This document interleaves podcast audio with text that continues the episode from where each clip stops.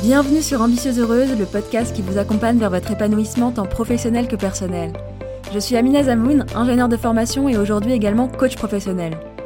Dans ce podcast, on va notamment parler blocage, croyances, pensées limitantes, problématiques pro et perso, sans tabou. Pour cela, chaque semaine, je vous livre une réflexion, mais aussi des outils concrets à appliquer immédiatement pour évoluer dans votre carrière et trouver votre équilibre de vie. Ça vous dit? Alors c'est parti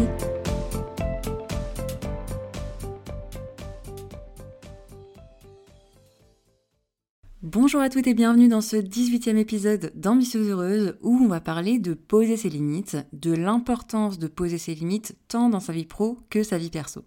Et ce que je vous propose de faire, c'est de se poser la question déjà de qu'est-ce que ça veut dire poser ses limites, de pourquoi poser ses limites et enfin comment poser ses limites. Poser ses limites, c'est se protéger, tant d'un point de vue physique qu'émotionnel. C'est dire stop quand quelqu'un vous marche dessus en gros. Et ça a l'air simple dit comme ça, mais c'est plus facile à dire qu'à faire. Poser vos limites, il n'y a que vous qui pouvez le faire c'est prendre une décision par rapport à votre comportement. J'insiste là-dessus et vous allez voir que je vais insister là-dessus tout le long de l'épisode parce que vous ne pouvez pas changer le comportement de l'autre. Ce n'est pas possible. Alors, bien sûr, vous pouvez en discuter avec l'autre, mais lui seul a le pouvoir de changer son comportement. Par contre, ce que vous pouvez faire, c'est poser vos limites afin de vous protéger. Et parce qu'un exemple vaut mieux que mille discours, je vais vous donner plusieurs exemples de la vie pro et perso pour illustrer un peu mes propos. Je vais vous donner des exemples différents, plus ou moins graves, mais où il est toujours important de poser ses limites. Et ensuite, on va analyser tout ça. Premier exemple, on va commencer par le plus grave, et je pense que c'est un exemple très parlant et qui se comprend très bien.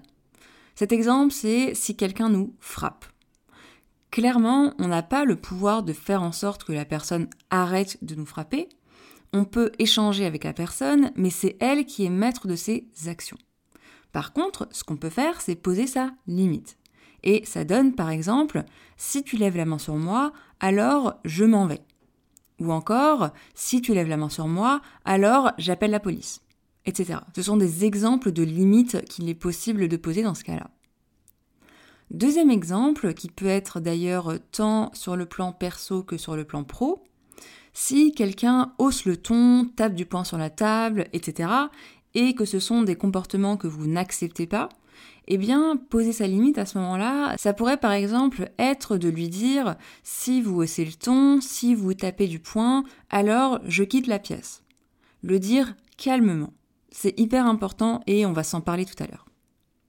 Troisième exemple, si vous avez bloqué des plages horaires dans votre agenda et qu'on vous met une réunion sur cette plage horaire, eh bien, poser votre limite, ça peut être de dire que vous ne venez pas. Et je le précise ici parce que ça arrive à beaucoup d'entre nous et que j'entends beaucoup le je suis obligé, ma chef m'a mis une réunion et je ne peux pas dire non. Et effectivement, vous ne pouvez pas empêcher l'autre de vous mettre une réunion sur votre agenda, même si vous avez bloqué le créneau. Par contre, poser votre limite, ça peut consister en le fait de ne pas aller à cette réunion. Quatrième exemple, si vous êtes du genre à répondre aux mails et aux demandes le plus rapidement possible parce que vous avez une valeur forte de travail et même de travail bien fait et de rendre service, eh bien potentiellement ça peut vous jouer des tours à tel point que vous répondiez à tous les mails, même ceux qui arrivent tard le soir, et que ça ne vous convienne finalement pas parce que ça vous nuit. Eh bien, ici, poser votre limite, ça peut être de se dire, si on m'envoie un mail après 19h, je n'y répondrai que le lendemain. Donc voilà un petit peu quatre exemples que j'ai pris volontairement très différents et très variés pour vous montrer différents cas de figure. Ce qu'il est important de comprendre et de voir, c'est que les limites, elles sont là pour vous protéger, en correspondant à ce que vous acceptez ou non, et là, ça va être très subjectif. Donc, est-ce que c'est OK pour moi ou non que l'autre me frappe? Est-ce que c'est OK ou non pour moi que l'autre hausse le ton? Est-ce que c'est OK pour moi ou non que l'autre tape du poing sur la table?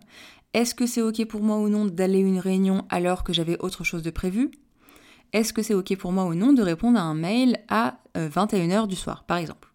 Et ici, c'est très subjectif. Alors, Bon, sur le premier point, je pense qu'on sera beaucoup à se dire que non, ce n'est pas ok que l'autre nous frappe. je pense qu'on sera tous d'accord là-dessus. Par contre, sur euh, le fait de répondre à des mails euh, pas le soir, certaines personnes vont être totalement ok, d'autres pas vraiment. Et puis il y a tout un panel de possibilités à ce niveau-là euh, sur bah, jusqu'à quel horaire est-ce que je suis ok de répondre à des mails, par exemple. Petite précision ici qu'il me semble importante de faire, c'est que les limites, elles ne sont pas là par contre pour fuir toutes les situations désagréables. Elles sont vraiment là pour vous protéger. Donc par exemple, ne pas avoir eu le lead sur un projet et que le lead du projet ait finalement été euh, donné à un collègue, ça ne nécessite pas une limite. Ça peut être intéressant pour vous de faire un travail sur vous par rapport à la situation, mais là, il n'est pas question de limite. Ou alors, si par exemple deux amies à vous se voient sans vous, elles ne font pas quelque chose qui vous porte atteinte. Elles ont le droit de se voir sans vous. À vous de voir ce que vous voulez en faire de cette situation, mais en tout cas, là, il n'est pas question de limites. Les limites, ce sont des actions que vous mettez en place pour vous protéger physiquement et ou émotionnellement. Et pour moi, ici, la première chose à définir, c'est qu'est-ce que vous acceptez et qu'est-ce que vous n'acceptez pas. Et encore une fois, c'est très subjectif. Pour prendre encore d'autres exemples, il y a des personnes que ça ne va pas déranger qu'on vienne chez elles sans prévenir et d'autres que ça va déranger. Et là, ça va être à celles que ça va déranger de poser leurs limites. Et par exemple, ça serait de dire aux personnes qui viennent sans prévenir d'appeler avant de venir. Et la limite, si elle doit être posée, si jamais les personnes le font quand même, et elles ont le droit, hein, elles font ce qu'elles veulent, eh bien c'est par exemple, si tu viens sans m'avoir prévenu, je n'ouvrirai pas la porte. Ça peut d'ailleurs être pareil au bureau si vous avez par exemple bloqué des créneaux dans votre agenda pour travailler sur vos tâches de fond et que vous mettez un petit ne pas déranger sur la porte, eh bien ça peut être de ne pas répondre si on toque à votre porte par exemple. Ici, si vous regardez les différentes limites que je vous ai proposées, elles sont toutes posées en fonction de nous-mêmes, de nos comportements. On ne dit jamais à l'autre quoi faire, on lui parle par contre de nos limites, de ce qu'on accepte ou pas. Et on lui dit ce qu'on fera si notre limite n'est pas respectée, mais libre à lui de la respecter ou non. Ce qu'il est important également de voir, c'est que ce ne sont pas des menaces, ni des ultimatums, ni des punitions. Ce n'est pas non plus une pression ou un contrôle, mais c'est prendre soin de soi. C'est se dire je ne me laisserai pas dans une situation qui ne me convient pas. On fixe nos limites uniquement sur nos comportements. Je le répète ici parce qu'on est habitué à dire à l'autre quoi faire et comment on aimerait qu'il se comporte, mais je vous invite à réfléchir aux fois où vous l'avez fait et est-ce que ça a marché? Il y a de grandes chances que non. Et n'hésitez pas également à penser aux fois où on vous a dit quoi faire. Comment vous vous êtes senti à ce moment-là? Et est-ce que ça vous allait qu'on vous dise quoi faire? Je vous invite à réfléchir à tout ça. Par contre, ça n'exclut pas une première phase de discussion et d'échange autour de la situation. Et à mon sens, dans la majorité des cas, sauf les cas extrêmes bien sûr, poser ses limites avec l'autre peut venir après avoir d'abord discuté avec l'autre pour trouver une solution. Et si la solution est trouvée et respectée, tant mieux. Sinon, on pose ses limites calmement et on s'y tient sans exception. C'est hyper important. Alors, pourquoi calmement? Ben, Parce que notre décision a été prise en amont. Non pas sous le coup de la colère, mais après réflexion de quelles sont nos limites? Et il n'y a pas à être en colère si l'autre ne respecte pas notre limite, à partir du moment où on sait que l'autre prend ses décisions et est responsable de ses actions, et que nous également, et c'est ce qu'on fait en posant nos limites. Pourquoi sans exception? Eh bien, c'est important de montrer que ce ne sont pas des paroles en l'air, qu'on respecte nos limites et qu'on se respecte. Ça permet de renforcer la confiance qu'on a en soi et à se montrer qu'on est son meilleur soutien. Parce que, est-ce que vous avez confiance en quelqu'un qui ne respecte pas sa parole? Non. Alors, comment est-ce que vous voulez avoir confiance en vous si vous ne respectez pas votre parole et que vous ne vous protégez pas? Donc, ça, c'est la première chose que ça permet. Et la deuxième, eh bien, comment est-ce que vous voulez que l'autre respecte votre limite si vous ne la respectez pas vous-même? S'il se dit que vous n'êtes pas sérieuse à propos de ça. S'il se dit que ce n'est pas si grave, la preuve, vous ne la respectez pas Donc la respecter sans exception, ça permet aussi de montrer à l'autre notre sérieux à propos de ses limites et lui permettre ensuite de prendre une décision en conséquence par rapport à cela. Et oui, effectivement, une des décisions qu'il peut prendre peut ne pas vous convenir et ne pas être celle que vous attendez, c'est-à-dire être OK et respecter votre limite. Et c'est bien de cela qu'on a peur. Et si poser ma limite fera fuir l'autre? Et si l'autre s'énerve? Et si Et si Et si? Je pense que vous commencez à voir pourquoi est-ce qu'il est difficile de poser ses limites. Parce que ça demande de travailler sur soi et sur les peurs qu'on peut avoir si on les pose. On a peur de ne plus être aimé, d'être rejeté, de perdre l'estime de l'autre, de faire du mal à l'autre. On a peur de ne plus être considéré comme sympa, flexible, ouverte. On a peur des conséquences de ces limites, et notamment d'être confronté à la résistance ou à des contre-limites de la part de l'autre. Et généralement, c'est très difficile, surtout lorsqu'on manque de confiance en soi. Et ce que j'ai envie de vous dire ici, c'est que oui, c'est inconfortable de poser ses limites. Je ne vais pas vous dire le contraire. Mais l'alternative ne l'est pas moins. Quand on tolère un comportement qu'on juge comme intolérable, eh bien déjà, ce n'est pas très confortable, hein. c'est même difficile, il faut gérer toutes les conséquences de ce comportement. Mais le pire, c'est qu'on se montre qu'on ne peut pas compter sur soi-même. Donc, dans les deux cas, ce n'est pas évident. Mais du coup, est-ce que vous ne préféreriez pas que ce ne soit pas évident à court terme et qu'à long terme votre limite soit posée et que vous la respectiez? Ou plutôt rester dans ce cercle vicieux infernal sans vous respecter? Je vous laisse y réfléchir. Ici, je vais vous donner les différentes étapes pour poser vos limites et vous les retrouverez également dans un workbook sur lequel vous pourrez travailler vos limites. Comme d'habitude, le workbook est disponible directement sur mon site sur la page de cet épisode. Première étape. Eh bien, la première chose que je vous invite à faire, c'est de réfléchir au moment où vos limites ont été franchies.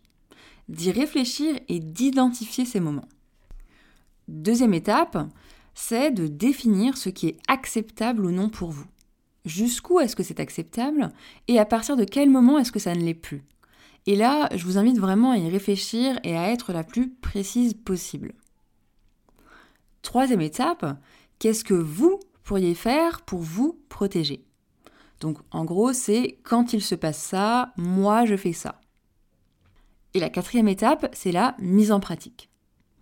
Ici, libre à vous de voir comment est-ce que vous voulez faire. Je vous propose une façon de faire parmi d'autres et à vous de voir comment est-ce que vous voulez l'adapter à votre vie. Ce que je vous propose ici, c'est tout d'abord de commencer par échanger avec l'autre pour lui expliquer la situation calmement Hein, calmement parce que vous aurez pris le temps de faire les étapes précédentes et de euh, comprendre où se situe votre limite. Et donc de lui parler de la situation, ce qui porte atteinte à votre sécurité, ce que vous acceptez ou non, et de voir si l'autre est OK de respecter cela. Ici, le but est d'être dans l'échange, l'écoute de l'autre et de voir si une solution qui convient aux deux parties est possible. Et d'ailleurs, il est fort probable que cet échange suffise déjà à régler le problème. Si ce n'est pas le cas, si l'autre ne respecte pas cet arrangement et donc votre limite, eh bien là, il est temps de poser votre limite, en lui disant ou non d'ailleurs. Vous n'êtes pas obligé de lui dire, mais c'est tout de même préférable à mon sens pour que l'autre comprenne bien ce qui se passe. Je vous dis que vous n'êtes pas obligé parce que concrètement, vous pouvez agir sans rien dire. Et dans certains cas graves, c'est d'ailleurs la meilleure solution. Dans d'autres cas, la meilleure solution est de lui dire pour une bonne communication et que l'autre puisse comprendre et prendre lui-même des décisions en conscience. Et ici, n'hésitez pas à y mettre les formes que vous voulez. Vous savez, si vous écoutez ce podcast depuis le début, que nous avons tous et toutes la responsabilité de nos émotions, que nos émotions sont créées par nos pensées et que les autres peuvent penser ce qu'ils veulent. Vous n'avez pas le pouvoir de changer leurs pensées. Mais si vous avez besoin de préciser à l'autre que ça ne change rien à votre relation et que là le but est vraiment de vous protéger, eh bien allez-y.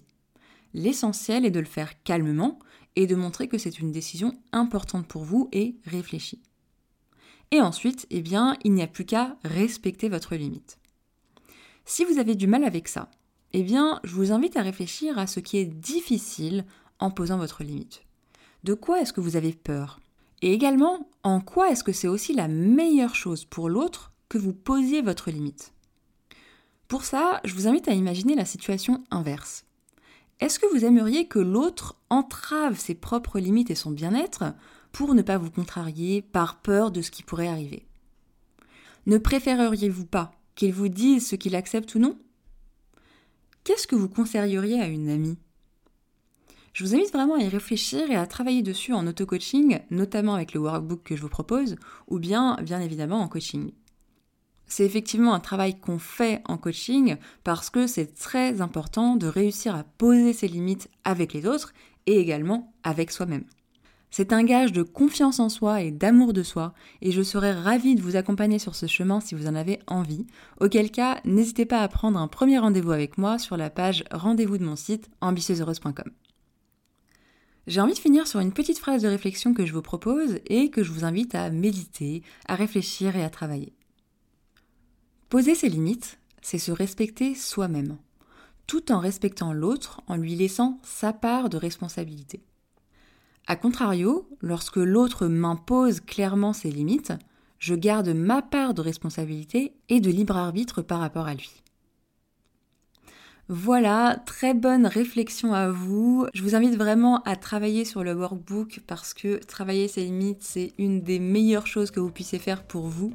Et moi, je vous retrouve dans le prochain épisode pour parler gestion du temps et du fameux je n'ai pas le temps. Merci d'avoir écouté cet épisode jusqu'au bout. Si c'est le cas, j'imagine qu'il vous aura apporté. Vous pourrez retrouver l'article associé à cet épisode sur mon site ambitieuseheureuse.com. Et si vous souhaitez recevoir des outils d'auto-coaching, des partages d'expériences et bien plus encore, sachez que vous pouvez vous abonner à la newsletter des Ambitieuses Heureuses où je vous partage plus de moi et plus pour vous. À bientôt!